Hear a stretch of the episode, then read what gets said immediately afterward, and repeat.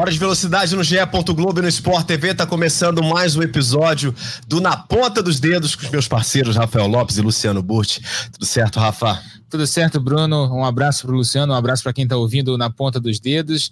Mais uma edição muito legal. A gente tem etapa da Stock Car, etapa decisiva, rodada dupla em Goiânia, com, com corrida no sábado no circuito misto, lá no Autódromo Internacional Ayrton Senna, e no domingo no Anel Externo. Então, duas corridas completamente diferentes no mesmo fim de semana e um convidado super especial para a gente falar nesse programa que vai ter muito, muito, muitos outros assuntos também, né? Super especial mesmo nosso convidado Luciano Burti. E além de falar da Stock, vamos falar de Fórmula E também, porque teremos Fórmula E ano que vem no Brasil, em São Paulo. Estamos perto também de mais um grande prêmio da Fórmula 1, voltando aos Estados Unidos. Tudo bem, Luciano? Fala, Bruno. Fala, Rafa. Tamo junto mais uma vez. Vamos nessa, né? Nosso convidado já é de casa, já, né? Não é, não é um cara que está desacostumado a estar com a gente, então o papo vai ser bom. Nosso convidado é muito especial, são três títulos da Stock Car. O cara consegue ser tricampeão numa categoria como a Stock, tem que ser muito valorizado. Ricardo Maurício é o nosso convidado especial nessa edição do podcast. Ricardo, seja bem-vindo mais uma vez, cara. Tudo certo? Tudo bem, tudo bem, Bruno, Rafa, Luciano, obrigado aí pelo convite de estar com vocês aí mais uma vez no programa. Ricardo, o Rafa estava falando dessa expectativa para Goiânia. Você conhece muito bem a pista. Todos os pilotos que estão há mais tempo na Stock conhecem muito bem Goiânia. Minha curiosidade é como é que funciona a semana de preparação para um fim de semana como esse, em que você tem as duas pistas sendo usadas, mas você conhece muito bem elas. A gente está gravando aqui na terça-feira, né, Ricardo? Não sei quanto você viaja para lá, mas como é essa preparação? Como é que você divide os seus dias numa semana tão importante como essa? Bom, é, é, um final de semana complicado, porque são duas provas diferentes de, de ser duas etapas como um Velocitar, que é o mesmo circuito, né? Como vocês falaram há pouco tempo atrás, são duas provas aí completamente diferentes.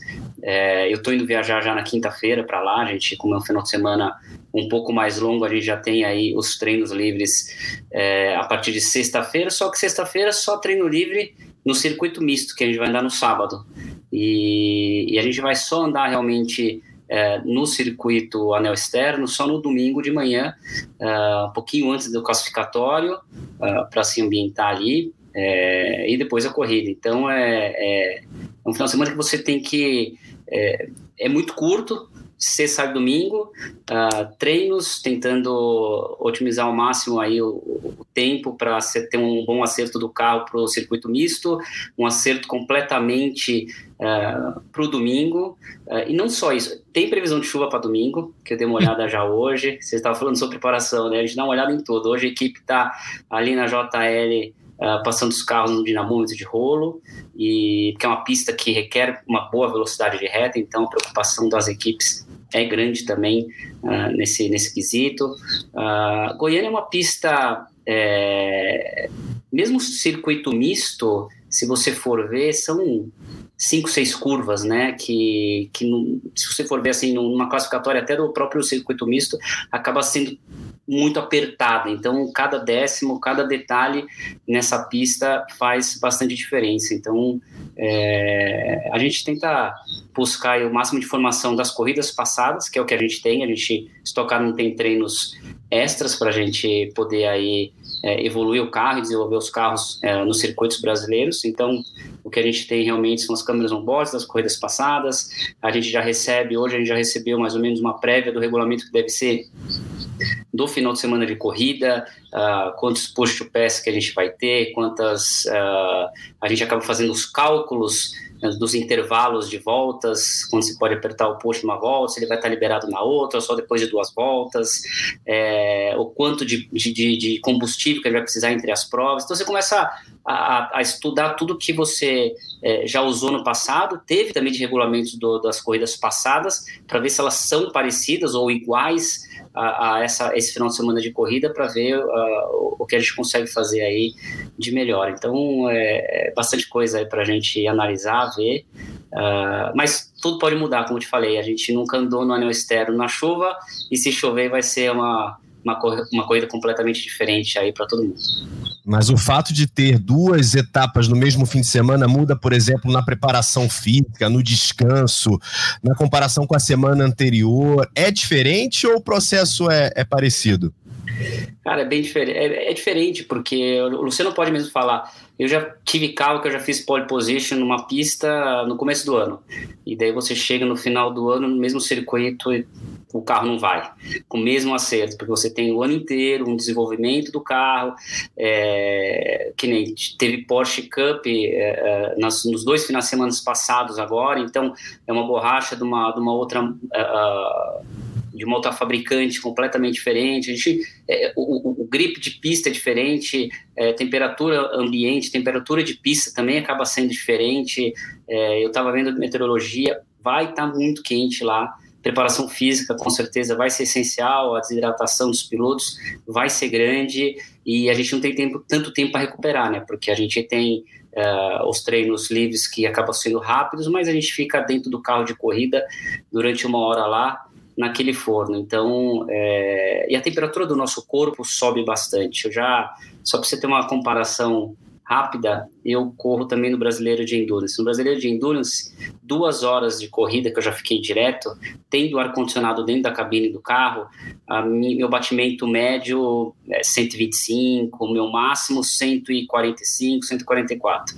No Stock Car, que a gente não tem essa ventilação do corpo, o meu batimento médio é o máximo, é, o meu batimento médio é o máximo do Endurance, que é 145, e meu máximo é 165. Então, assim, eleva quase 20 batimentos numa corrida menor, que é o Stock Car, mas é uma corrida que requer bastante, é, tem um desgaste físico grande é, para a galera. Então, você ainda tendo a corrida no sábado, tendo se recuperar, é, é, se hidratar muito bem e já para a corrida domingo requer bastante uh, uma alimentação boa, uma boa hidratação, uma boa preparação física também.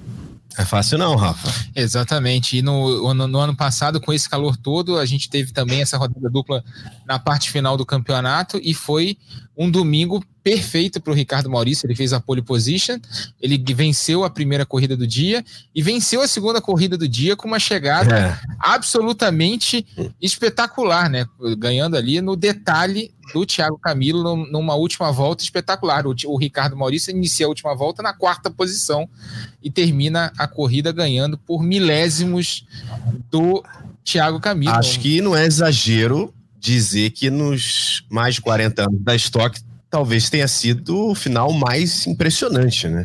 Em termos de números, foi a chegada mais apertada da história da Stock Car. E foi o primeiro piloto, o Ricardo foi o primeiro piloto a vencer as duas provas do fim de semana nesse formato da Stock Car, né, de duas corridas no mesmo dia, né, vencer as duas provas no mesmo dia.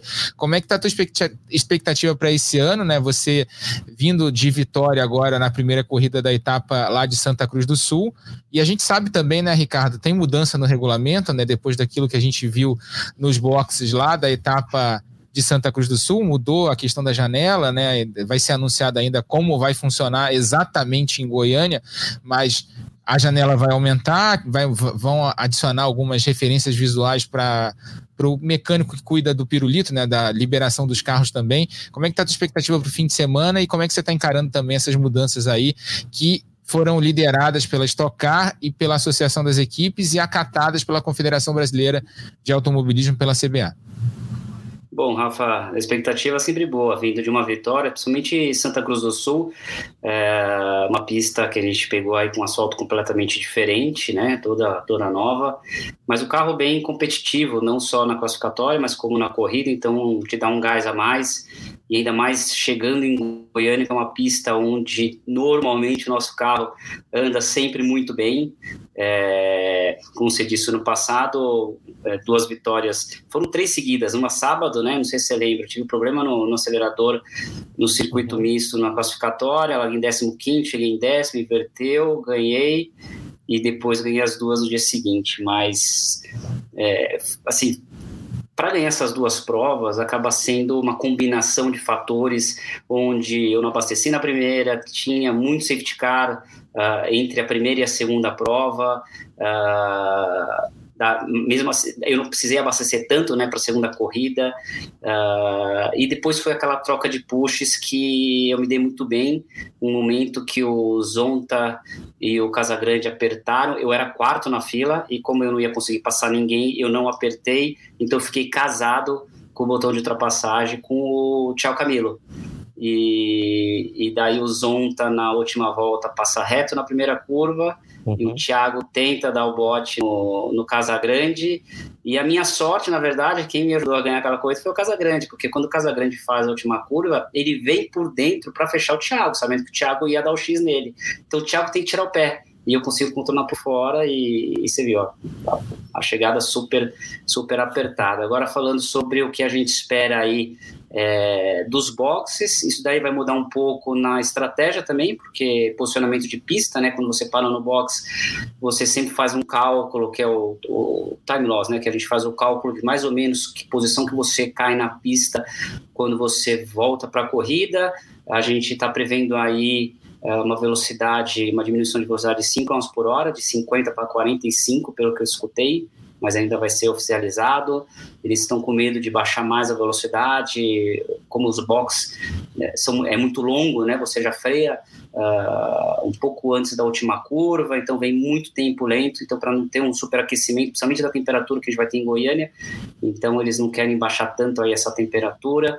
Uh, vai ter, pelo que eu entendi, é, o piloto que estiver entrando no box, ele não vai poder e se posicionando muitos boxes de antecedência, ele vai ter que, acho que só conseguir entrar para o box dele, um box anterior ao dele, então assim, não vai ficar aquela.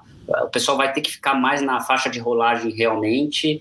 É, vai ter aí algumas sinalizações para equi as equipes, né? Para o pessoal que fica segurando lá o pirulito lá para liberar os carros, então eles vão ter uma sinalização para liberação uh, para, para a liberação dos carros, porque realmente a gente não tem uma visão uh, ideal dentro do carro, a gente não consegue ver aquele ponto cego quando a gente sai do box. Então é muito importante a gente ter realmente essa confiança aí da equipe em liberar o carro na hora certa.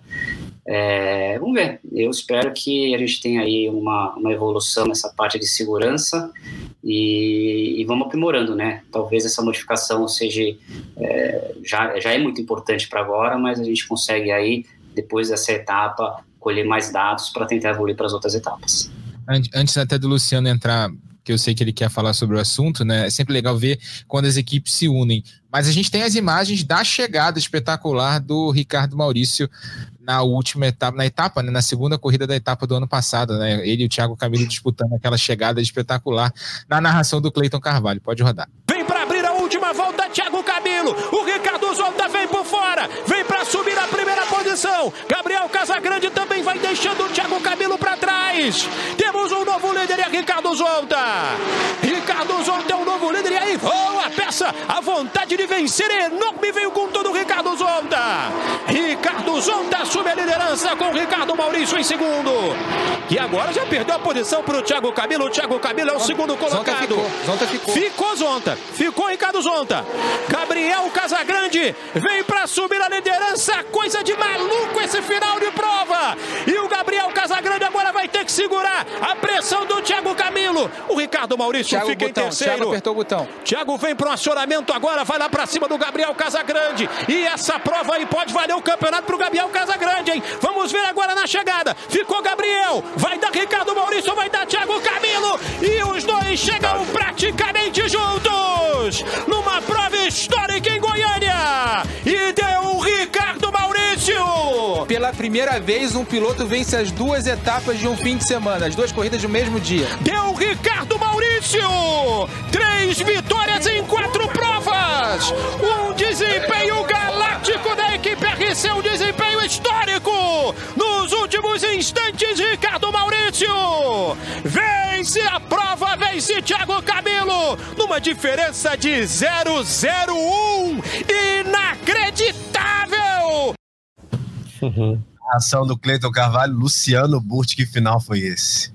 Muito legal de ver, né? Por mais que a gente saiba já o resultado, é legal de ver. E deu para reparar mesmo que o, o Casagrande, para se defender, ele não só contorna por dentro, mas ele freia por dentro. Ele tirou o momento do Thiago Camilo, né? O Thiago foi botar por dentro e realmente teve aquela tiradinha, porque o, o Gabriel trouxe para dentro e o Ricardo veio bonito por fora. O Gabriel nem tinha visto o Ricardo nessa, na hora que viu já era tarde. Então, legal de ver. Na verdade, eu vou, eu vou mudar até um pouquinho o, o assunto com o Ricardo pelo seguinte: o ano, o ano dele, assim, para um cara que é tricampeão da categoria, não foi um ano bom até agora, teve muitos problemas, mas nas últimas etapas, né, ganhou a segunda corrida no Velocitar, ganhou agora em Santa Cruz, tá indo para uma pista que, meu, mandou super bem, é, como a gente já viu, então o momento, o momento é bom, mas o campeonato é feito, né? De um todo, então não é o melhor ano, mas para sair um pouquinho, é, Bruno e Rafa até tava pensando aqui, né? O Ricardo se perguntou de preparo físico, eu ia até tirar sarro dele e falar, pô, hoje de manhã eu fui pedalar, não te vi, cara, mas. eu fiz no rolo. É, Tava garoando. Eu vi, treinou duas horinhas. Ó, tá de olho, tá, tá de olho. então tá tudo certo. Mas uma coisa que eu lembrei, né, que até você fica meio pé da vida quando você vai pedalar um pouco mais tarde. O Ricardo, na verdade, não gosta de cedo por dois motivos. Primeiro que o cara morre de frio. O cara, meu, friorento, Pô, mega, tá mega friorento. E, e também não gosta da, da, da, onde a gente pedala ali muito cheio. Ele toma, obviamente, bastante cuidado em relação, né, não sofrer nenhum acidente. Quando tá cheio é mais perigoso. E aí tem gente que fala, pô, cara, boa vida, você chega aqui, sei lá, 8, 8 e meia, nananã.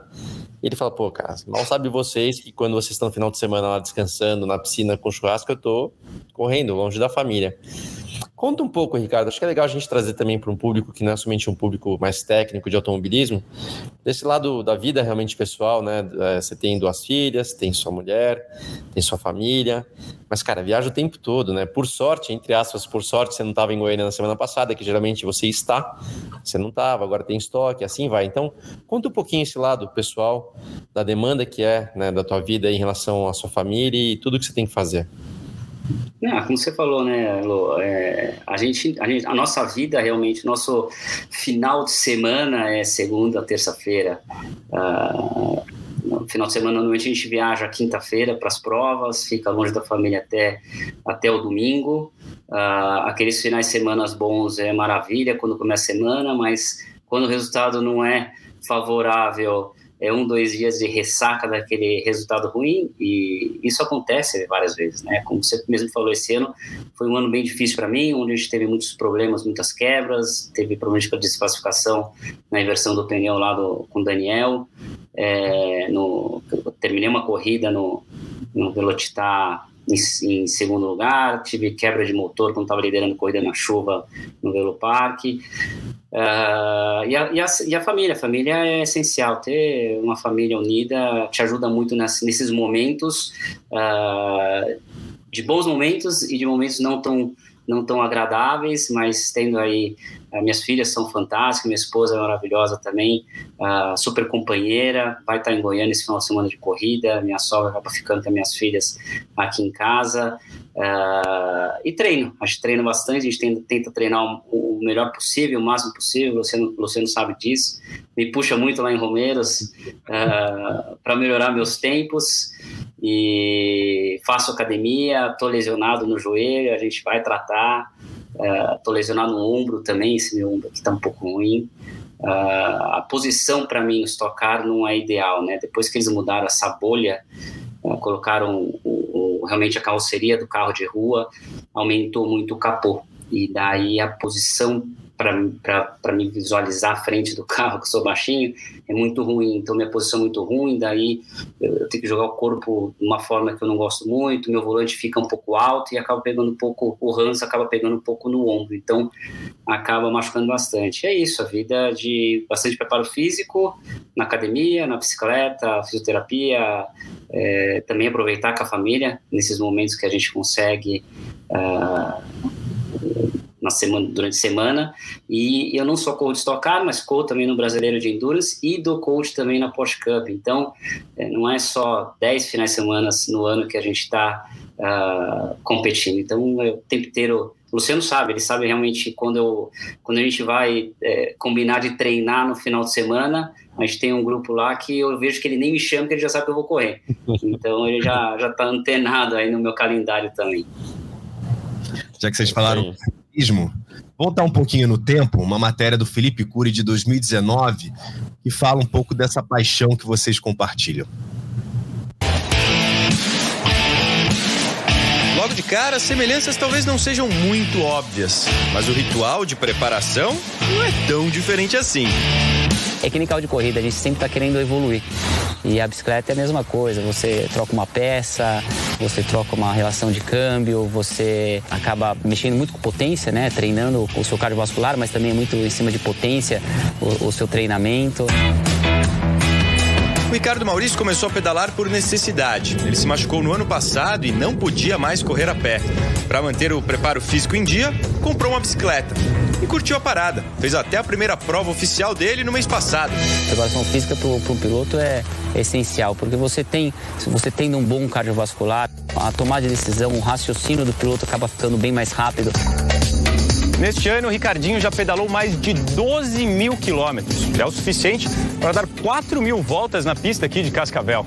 Uma temporada inteira na Stock Car, ele não pilota nem metade disso no carro dele. O que não significa de jeito nenhum que ele esteja correndo pouco. Aliás, muito pelo contrário, já que agora ele é líder do campeonato. Entrei na liderança na corrida passada, não sei o que vai acontecer depois dessa corrida de, de Cascavel. Lógico que a meta é continuar desse jeito, mas acho que o mais importante é estar na tabela uh, com uma pontuação boa para chegar na última etapa com grandes chances ao título procurar, você até acha semelhanças entre os esportes, mas não queira comparar velocidades, porque os pistões da bike são as pernas e o motor o coração do piloto. Na reta principal aqui em Cascavel, a gente chega uns 250 pelo menos. De média aqui deve dar 180 km por hora, enquanto uma prova de bicicleta, sei lá, depende se for subida, talvez 20 e pouco, 30 km por hora, se for no plano, um pouquinho mais. Então é. A diferença de velocidade é, é bem grande.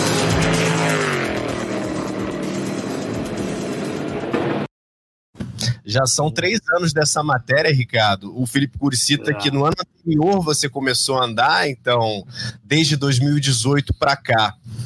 E na comparação do tempo, a gente pode dizer que o ciclismo hoje é ainda mais importante para você na preparação física para estoque? Ah, com certeza. Acho que não só é, na preparação física, mas mental também. É muito bom você estar tá uhum. fazendo um, um, exercício físico que você gosta. É, acabou sendo um segundo esporte para mim. Mas às vezes você está com amigos conversando, você troca ideia, você está girando mais tranquilo.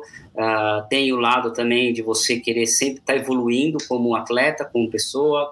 E, e às vezes é bom também para você é, depois de uma prova positiva ou negativa, você acaba dando uns giros leves. Normalmente, depois de prova, você acaba fazendo um treino mais leve na segunda-feira e acaba refletindo bastante aí do, do que realmente aconteceu uh, naquele final de semana. Então, acho que o ciclismo é, é muito legal. Lógico que você requer tempo para você ter é, é para fazer esse esporte, né? Você não consegue fazer em meia hora, 40 minutos. Você pelo menos uma hora e meia, duas horas uh, te, te, leva aí do tempo durante o dia para você uh, pedalar. Mas para mim é excelente, como, como para o físico, como parte mental e, e fora que você conhece de, de pessoas aí no, no mundo do esporte e, e você acaba atraindo mais fãs ainda também para o automobilismo.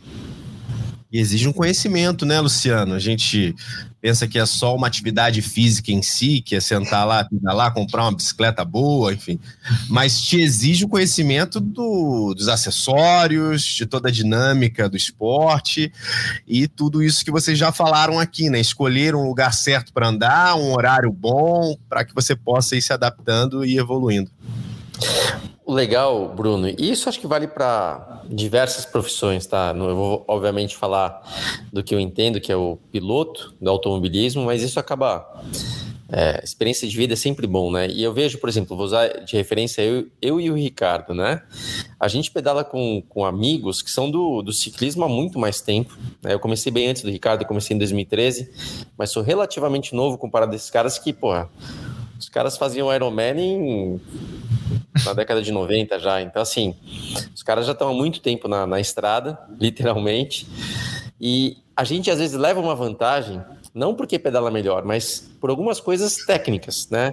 Desde o preparo da bike, às vezes de economizar o tanto que você, por exemplo, detalhe simples de quanto você tem geralmente duas garrafas, né, que são chamadas caramanholas, que você leva o líquido para se hidratar.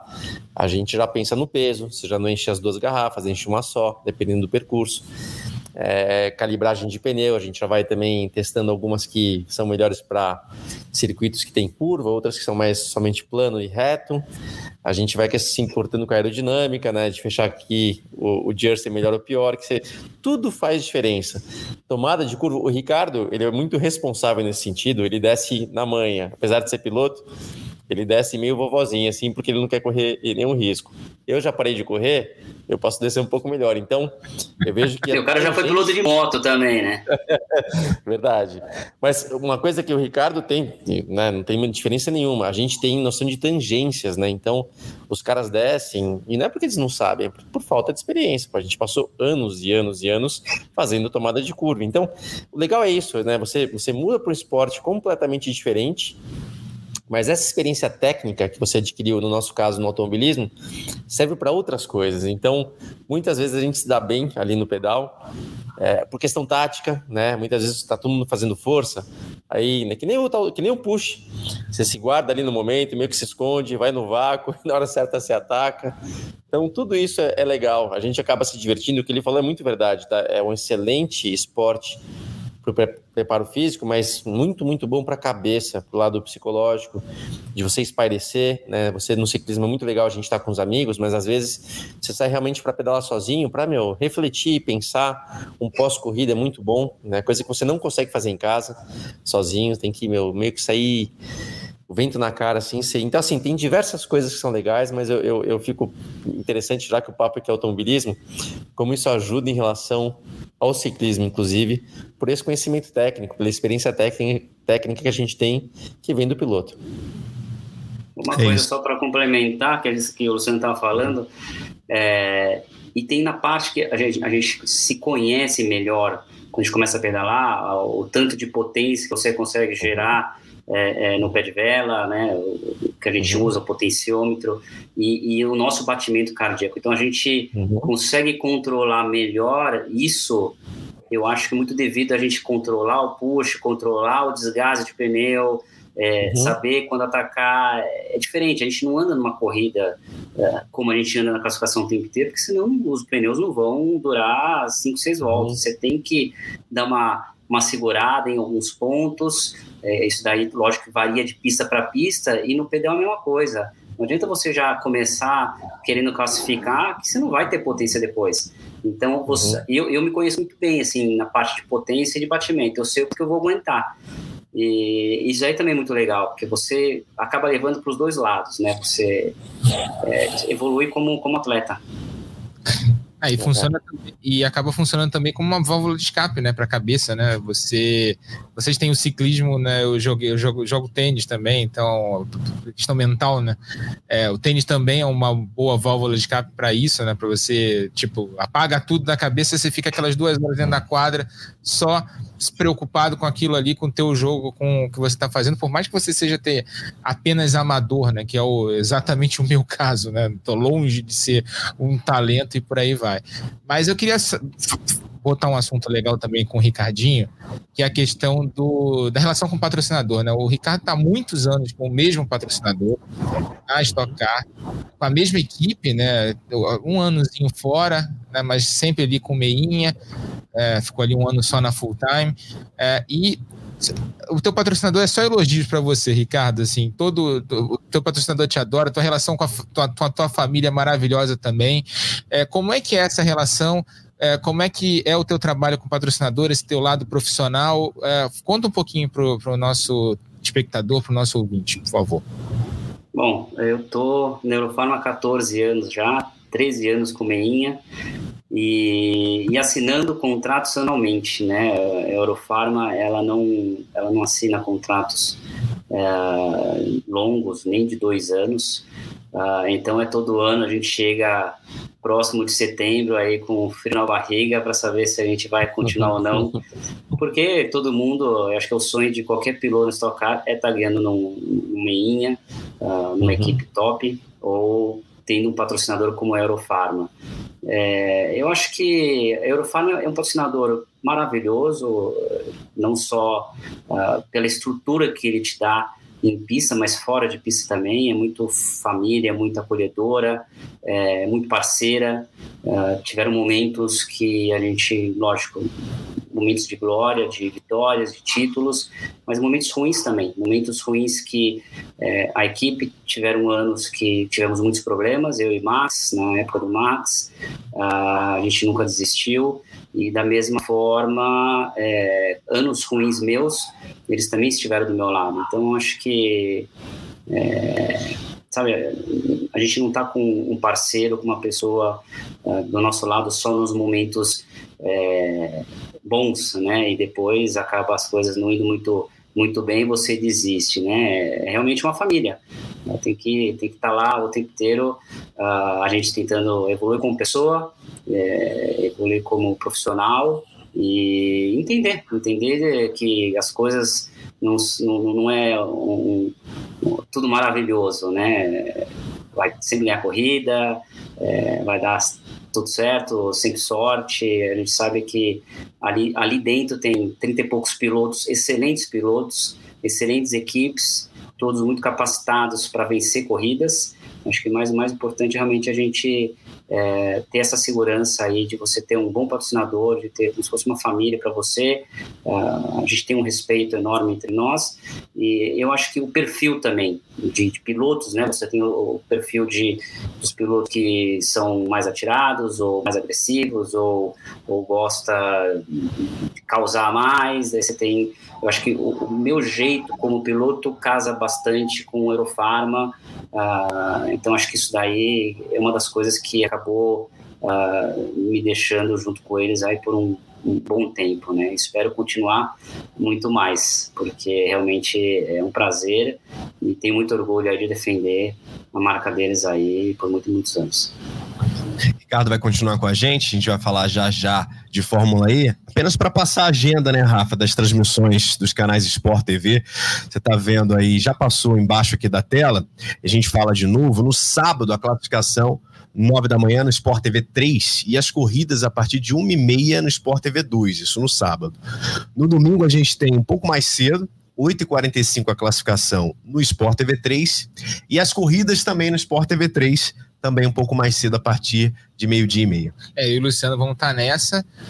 Prometem bastante essas corridas e a gente lembra, né? É a última etapa, né, são as duas últimas etapas antes da decisão do campeonato. Então, os descartes vão ser feitos agora, Sim. nesse fim de semana. Então, a gente sai de Goiânia já sabendo quem vai decidir o título, né? Quem vai disputar o título na última etapa do ano, no dia 11 de dezembro. Lembrando, 11 de dezembro, em Interlagos, São Paulo, mudou essa decisão, né? Seria em Brasília agora em novembro, mudou para 11 de dezembro e vai ser em Interlagos, no Autódromo José Carlos Patti, em Interlagos. Então, decisão do campeonato.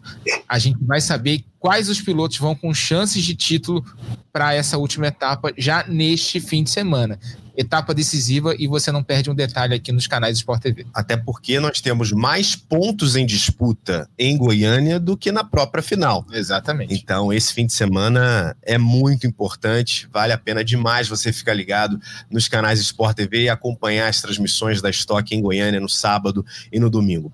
Rafael Lopes, Luciano Burti e Ricardo Maurício. Teremos Fórmula E no Brasil ano que vem, em março, utilizando o IMB de novo, né? O AMB vai ser palco de uma corrida, depois da Fórmula Indy, agora a Fórmula E, Rafa, um contrato de cinco anos com possibilidade de renovação. É uma das grandes notícias, talvez a maior notícia do nosso automobilismo no, nos últimos anos. Né? A gente recebendo de novo uma categoria mundial, a gente já recebe a Fórmula 1 em São Paulo em Interlagos todo ano, o Grande Prêmio de São Paulo, esse ano tem, né? Já um contrato longo renovado no ano passado, e agora a Fórmula E, depois né, de uma frustração né, inicial, era, foi, a gente até entrevistou aqui o Lucas de Graça já duas vezes e o Lucas falava né, que foi o primeiro contrato assinado, né, um contrato com o Rio de Janeiro para receber a Fórmula E e aí por N razões e N motivos esse contrato não foi para frente. Finalmente, depois de sete, oito temporadas, a Fórmula E finalmente consegue realizar, vai conseguir realizar uma corrida no Brasil no dia 25 de março, circuito montado no Sambódromo do Anhembi não vai ter a reta da marginal como a Fórmula Indy né, teve naquela, é. na, naquele, na São, na, na, São Paulo Indy 300. Vai ter a, a, reta vai ser feita pelo outro lado, o, o, o sentido do Sambódromo vai ser invertido, mas é, uma, é um traçado de alta velocidade e pela primeira vez os carros da geração 3 aqui, né? Vão, vão estar presentes no Brasil. Vai ser bem legal. Os carros que vão passar dos 300 km por hora. Né? Tá todo mundo bem animado para essas corridas, com pit stop, recarga rápida. Vai ser muito legal. Antes de ouvir vocês, até para abastecermos aqui esse papo, vamos ouvir o Alberto Longo, que é o CEO da Fórmula E, falando da expectativa de ter essa prova no Brasil no ano que vem. Brazil has been a key market for Formula E since the beginning. I, I remember coming to Brazil probably on 2012, on 2013, and uh, and actually signing a contract with Rio de Janeiro to do to do a race. That was the first ever um, contract signed with a with a host city. Uh, yeah, after all, many things, many hurdles, many challenges, where we uh, we decided to uh, not to do the race in in, in Rio. But uh, obviously, since then, we have been actively working on this market to uh, to make this race happen. Uh, why is such a key market? Because Formula E just goes to the biggest cities in the world, and Sao Paulo is one of the biggest cities in the world. Uh, on top of that, they also are, have a big challenge, which is the, the pollution in the city due to the traffic. And I think Formula E is actively working, you know, on promoting electromobility, and that electromobility is going to be the solution uh, for uh, for the CO2 emissions. So it's a match that we were looking for seven, eight years, and now finally we're celebrating today that we're going to host a race uh, in São Paulo. Pois é, Luciano, a gente aqui no podcast naturalmente trata muito mais das questões desportivas, né? Uhum. É claro na palavra do Alberto Longo a importância comercial que tem fato de termos no ano que vem aqui, nos próximos cinco anos, a Fórmula E em São Paulo. Sem dúvida, Bruno. Eu vou te falar que, bom, é uma categoria ainda nova, por mais que a gente já tenha anos aí nas pistas com a Fórmula E, mas para o público de modo geral ainda é uma categoria desconhecida. Então, para o brasileiro, é importante ela estar aqui, vir para cá, né, fazer uma corrida em São Paulo, para as pessoas entenderem o que, que é um carro elétrico. Né? A gente tem que lembrar também outra coisa, né, Bruno? É, parece muito distante, mas não é tão distante assim esse mundo né, do, do, do, dos veículos elétricos. Eu mesmo posso falar, né? É, a gente começou a ver Fórmula E, aí vira e mexe, você tem um contato com um carro de rua que já é elétrico. Ontem eu fui fazer uma matéria para o Auto Esporte com um caminhão elétrico, né? Então, assim, caminhões você vê que você pensa né, no, no, na autonomia, etc., no custo de combustível, só que não é só apenas isso, né? Justamente o barulho, a falta de barulho no caso, não ter esse totalmente silencioso, permite um transporte onde hoje o caminhão é proibido em áreas urbanas, em áreas de hospitalares, que não pode ter barulho. É, coleta de lixo, imagina esses caminhões de lixo que são barulhentos, né? Fazem um ótimo trabalho, mas são barulhentos. Eles elétricos também. Então, tem, tem diversas coisas que o veículo elétrico está vindo para contribuir com a sociedade, com a questão, obviamente, da poluição, a principal delas, mas não só poluição do ar, mas poluição sonora. Então, tem muitas coisas aí. A Fórmula E é sim uma categoria, por mais que já esteja aqui com a gente no presente, já com um carro dessa evolução 3, aí, um carro já super competitivo, é uma categoria mais para o futuro, né? A gente sabe que é esse é o caminho que o mundo está seguindo, que tudo vai seguir, mas esse futuro já é um futuro bem mais próximo do que a gente falava quando a Fórmula E nasceu. Então, muito legal de ter aqui no Brasil. Acho que vai ser um final de semana bacana. E vamos lembrar, a gente viu boas corridas, ótimas corridas da Indy no, no AMB, mas tenho certeza que os carros da Fórmula E, até pela experiência que ele já tem em correr nesse tipo de circuito, vão ser ainda mais legais. Então, tô aqui na torcida. Quero te ouvir também, Ricardo. Antes, vamos ouvir o que o Lucas de Graça falou, piloto que está desde a primeira temporada, um dos fundadores também da categoria da Fórmula E. Uma notícia sensacional para quem gosta de automobilismo. A gente tem a Fórmula E aqui no Brasil pela primeira vez. foram 10 anos de trabalho para conseguir trazer a corrida, mas finalmente hoje deu para sentir que é, vai acontecer e que a gente vai, que eu vou poder é, pessoalmente realizar esse sonho de pilotar o Fórmula E na frente dos fãs brasileiros. E estou muito feliz. Eu acho que é, a realização de algo pessoal para mim e também para todo mundo que trabalha no automobilismo brasileiro, né? Mais uma etapa no Campeonato Mundial da FIA, coloca o Brasil no mapa da, da mobilidade elétrica, é, sustentabilidade, todos os eventos em volta. Acho que vai ser um show. Me parece, Ricardo, mesmo que nós só temos pontos positivos, né, com uma notícia dessa, e principalmente para quem de alguma maneira é envolvido com automobilismo também no Brasil.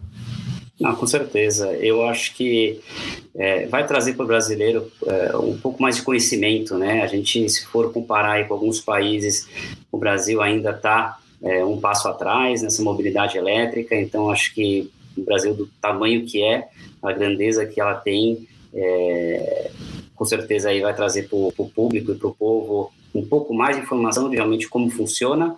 Uh, eu acho super bacana. Eu gosto das coisas da Fórmula E. Eu acho que são corridas, como eu estava falando há pouco tempo atrás, de muita estratégia. Uh, corri no AMB no outro circuito da Indy, né? Corri de Porsche, num campeonato de endurance ali também. Uh, gosto bastante de pistas de ruas, então vai, com certeza vai ser um grande atrativo aí como evento para o telespectador, mas também como conhecimento é, é, para toda a galera. E, e, até a gente tem uma sonora do Sérgio Sete Câmara também, que é o outro piloto brasileiro confirmado para a temporada.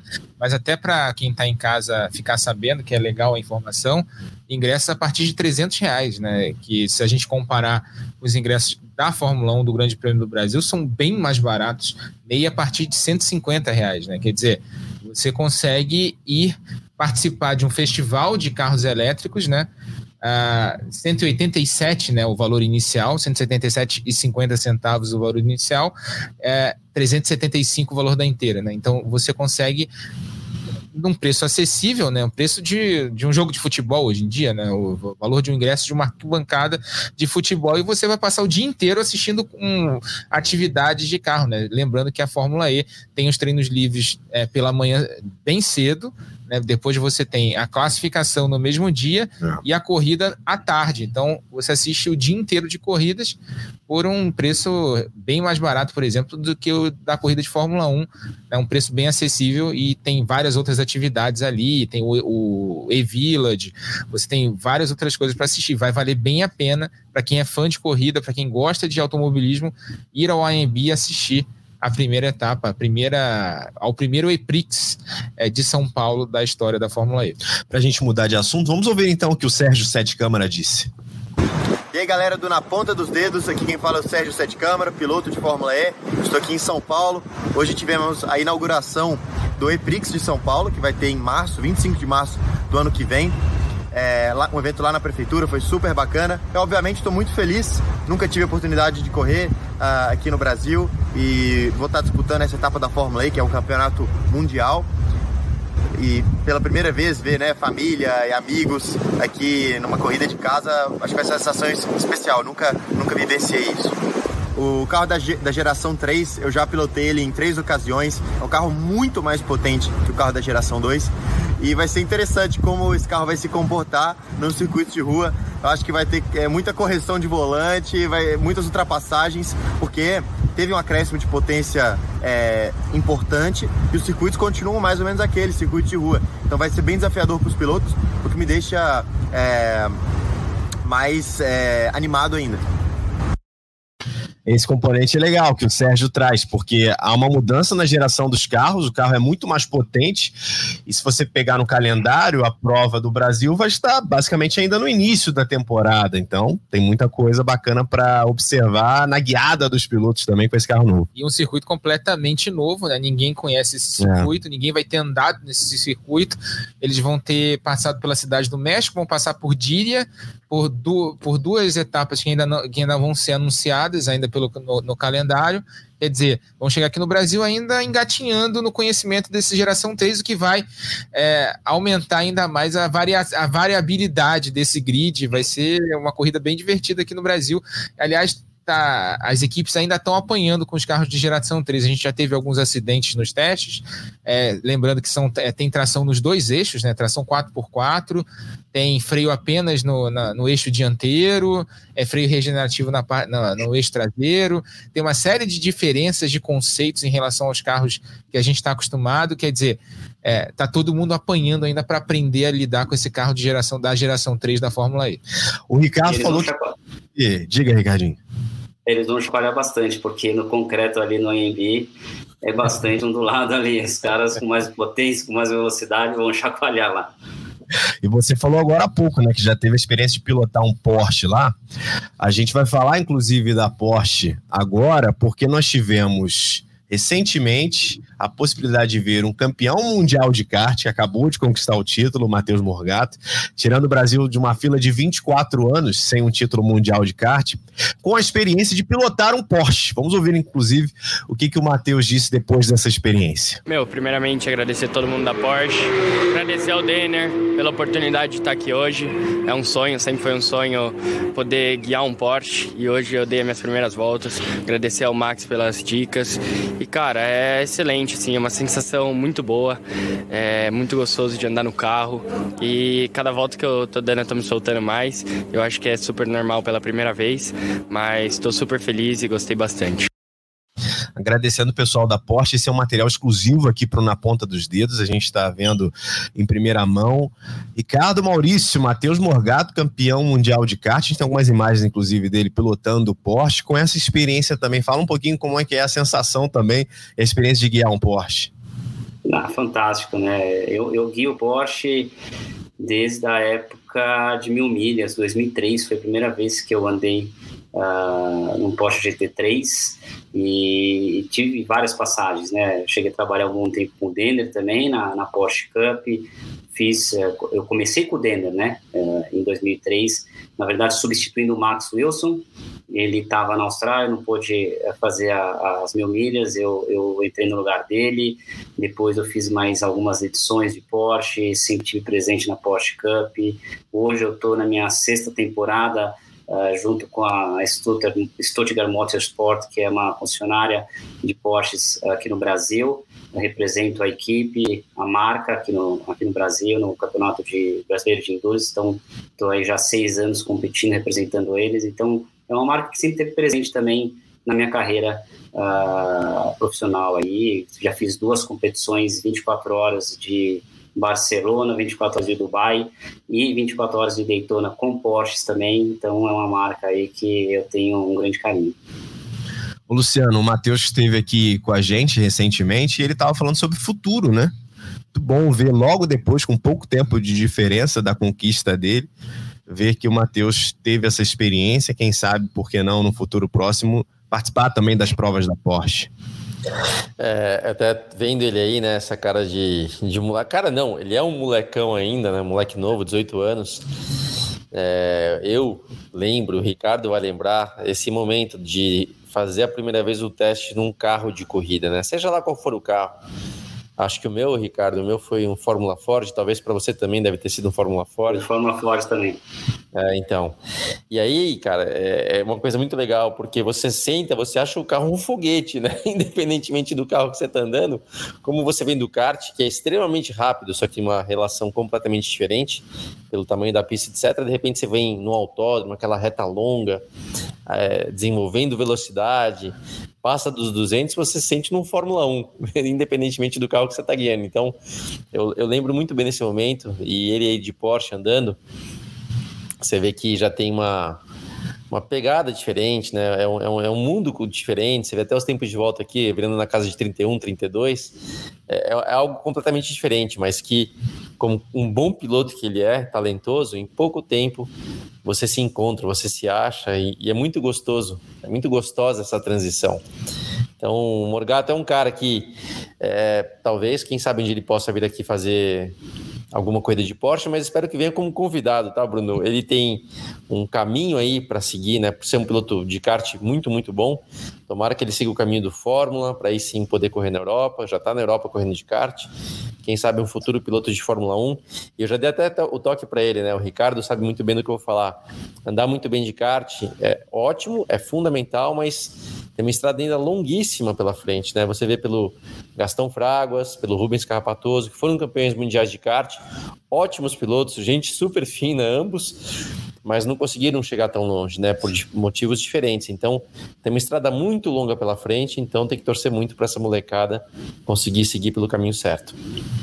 Ah, e, e, até aproveitando aqui o gancho, dar, dar os parabéns para o Denner, mais uma vez, né? O Denner Pires, o CEO da, da Porsche Brasil, que mais uma vez dá a chance para um piloto novo testar um carro de corrida, né? Testou esse carro da que hoje é o carro da Sprint Challenge, né? O carro que é o 991/2, né? O carro que era o carro da Carreira Cup até o ano passado, agora é o carro da categoria de acesso. Testou com o Max Wilson, que foi companheiro do Ricardo Maurício na Stock Car. O Max Wilson foi o coach dele nesse primeiro teste né, deu a chance, né, como, como, campeão mundial de kart, foi o primeiro cara a dar uma chance para ele. O Matheus Morgato está pensando, inclusive, em seguir de repente carreira nessas provas de endurance lá na Europa, é, tentar carreira no, em, em, categorias de turismo na Europa. Teve o primeiro contato dele com um carro de turismo, então parabenizar o Denner Pires que deu essa chance para ele de ter o primeiro contato com um carro de corrida já na Porsche Cup Brasil, num teste lá no Autódromo de Goiânia. E a gente tem até, inclusive, uma sonora com o Denner Pires para ouvir o que ele achou desse teste do, do Matheus Morgato. Bom, primeiro de tudo, porque é um campeão e um campeão mundial, né? Então, qualquer campeão mundial aqui no esporte no Brasil, acho que tem que ser reconhecido, ainda mais alguém que é no automobilismo, né? Ou seja, no kartismo, que é o berço do automobilismo. Então, é uma grande honra. É, não conheci o Matheus é, pessoalmente, mas torci para ele lá, como todo brasileiro torce é, por algum brasileiro que esteja conquistando alguma coisa. Sei que é um campeonato super difícil, né? 24 ou 28 anos, não sei, que já não tem um campeão brasileiro, né? Lembrei lá do Carrapatoso, lembrei do Fraguas. E, bom, então acho que no, primeiro de tudo é ele poder experimentar um pouquinho o Porsche, a gente ter uma relação é, mais próxima com ele, mas acho que no final é, uma, é um reconhecimento do talento e do trabalho dele. Pois é, e a gente esperava muito essa conquista há muito tempo, né? 24 anos é muito tempo e o Matheus conseguiu colocar de novo o Brasil como campeão mundial de kart. A gente anunciou também aqui, Luciano, Ricardo e Rafa. A gente vai falar um pouco da Fórmula 1, porque teremos a prova dos Estados Unidos nesse próximo fim de semana. O Campeonato Ricardo terminou na disputa dos pilotos com o título do Max Verstappen. A gente falou bastante sobre a conquista do Max na edição passada, citando aquele anticlímax que foi também, né? Toda aquela confusão da pontuação, enfim, do nem o Max Verstappen sabia mesmo se ele já tinha conquistado o título ou não. De qualquer maneira, um campeão antecipado, uma temporada que acabou se desenrolando de uma maneira que pouca gente esperava, né? Depois, principalmente do que foi a temporada anterior, com aquele título definido na última volta da temporada de 2021. Como é que você viu todo esse processo da Fórmula 1? E queria que você falasse um pouco da tua expectativa sobre os Estados Unidos, sobre a pista de Austin especificamente. É para mim? Desculpa. Isso, Ricardo. Isso.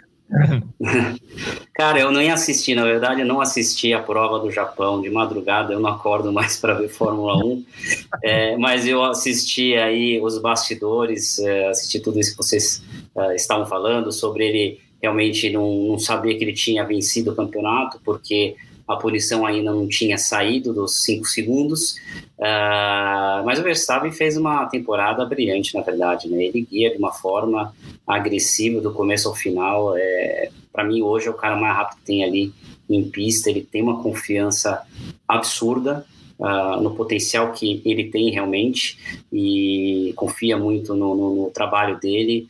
Ele acabou não vencendo, acho que o campeonato, talvez, uh, uma etapa anterior motivos ali da, do, do, classificatório, talvez, que ele, problema da chuva, foi secando a pista, uh, mas foi, foi assim, tudo encaixou para ele esse ano e, e, tudo deu de errado para a Ferrari, também no ano que poderia ter sido muito, muito bom, né? um ano brilhante que a Ferrari poderia ter tido das duas partes, da parte do piloto e da parte da equipe também, uh, em termos de confiabilidade. Então, é, Ferrari sempre muito rápida, mas faltou aí um pouco de, de confiabilidade, de estratégias, de acertos, onde a oportunidade uh, ficou ali para o Verstappen e ele soube, soube uh, agarrar com unhas e dentes. Como é que você vê, Luciana, essa expectativa para os Estados Unidos especificamente? Bruno, é o lado que a gente tem que admitir que o ano ficou um pouco sem graça, né? Daqui para frente faltam quatro corridas. É legal de Austin, que é uma, uma pista super legal. Então a gente já viu corridas muito boas, mas perde um pouco a graça, não tem jeito. Esse é o, é o, é o lado ruim de ter um, um, ano de alguém brilhando, que é o caso do Verstappen, e da Red Bull brilhando, né? Ambos brilhando juntos, então é, é, é, uma, é uma pena nesse sentido. Vamos lembrar, eu já, já falei algumas vezes sobre isso.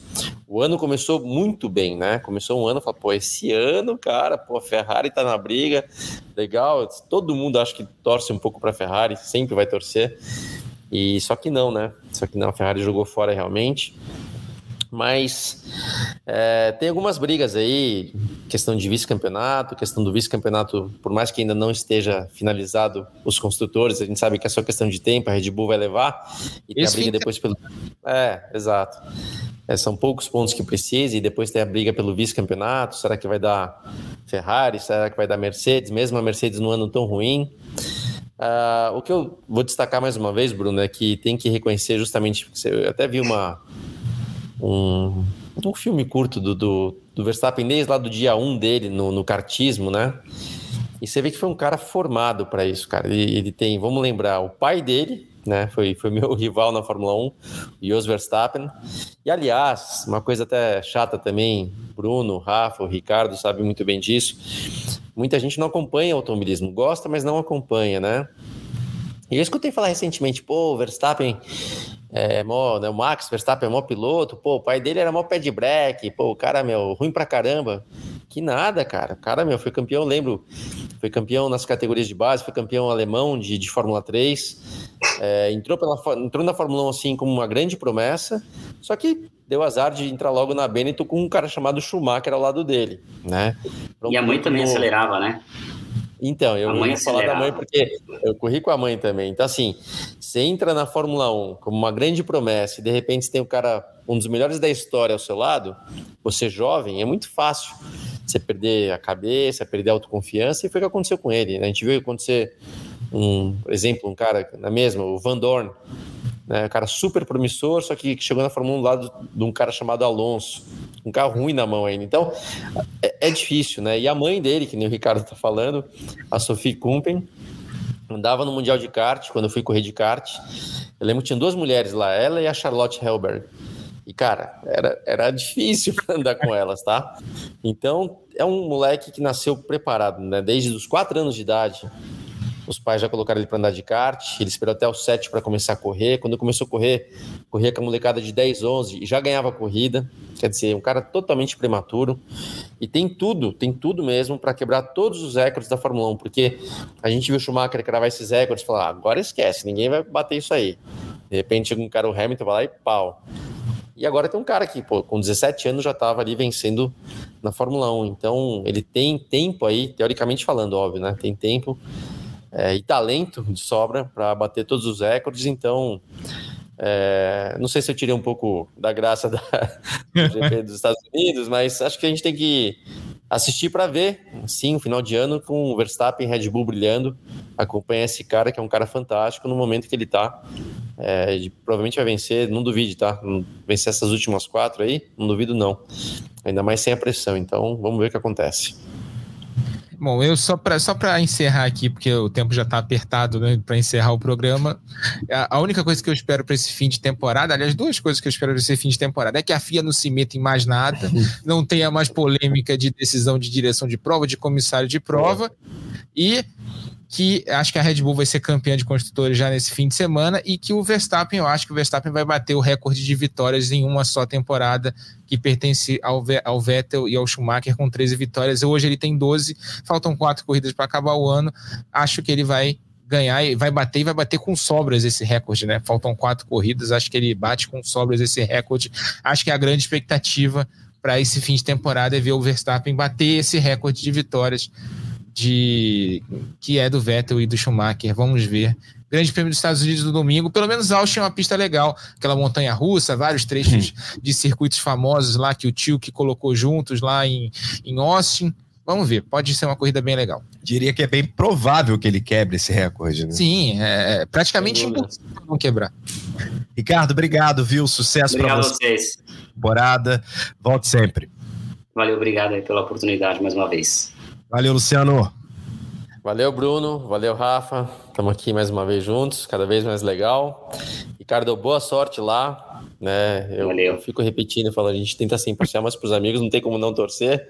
Então, manda ver lá em Goiânia. A gente vai estar aqui Valeu. na transmissão. Vai passar um calor lascado, tu pode esperar, mas a gente vai estar aqui no ar-condicionado, né, Rafa? Torcendo por eles. Isso aí. Valeu, Rafa. Valeu, Bruno. Valeu, Ricardinho. Boa sorte fim de semana. Valeu, Luciano. Valeu aos ouvintes do Na Ponta dos Dedos. Semana que vem tem mais. Bom, lembrando que esse podcast tem a produção do Lucas Sayol, tem também a edição do Lucas Garbeluto, a coordenação do Rafael Barros e a gerência do André Amaral. Tá na velocidade? Você sabe, tá no Sport TV. E Ricardo Maurício, que vem para vencer pela quarta vez em Santa Cruz do Sul. Vem para ser o maior detentor de vitórias no Autódromo Internacional de Santa Cruz do Sul, no Rio Grande do Sul. Vem para fazer história mais uma vez, Ricardo Maurício, que tá, com, tá numa temporada andando abaixo do esperado, mas ele espera um final de temporada, um segundo semestre diferente. Tem uma diferença de mais de 3 segundos com relação a Rubens Barrichello. Vem forte Ricardo Maurício, fez a pole e agora vem para vencer mais uma vez. Vai se tornar o cara de Santa Cruz do Sul. Já vai para os últimos metros, já vem para contornar e passar pertinho da zebra. Vem Ricardo Maurício, curva para a esquerda, já já vai ganhar a reta. Já já vai receber a bandeira quadriculada. Vem aí Ricardo Maurício e vem para vencer a corrida 1 em Santa Cruz do Sul. É o cara de Santa Cruz do Sul, vitória de Ricardo Maurício na corrida 1. Rubens Barrichello fecha em segundo. Andiacos em terceiro. Que prova do argentino. E a festa da equipe. Um desempenho espetacular de Ricardo Maurício. Na ponta dos dedos.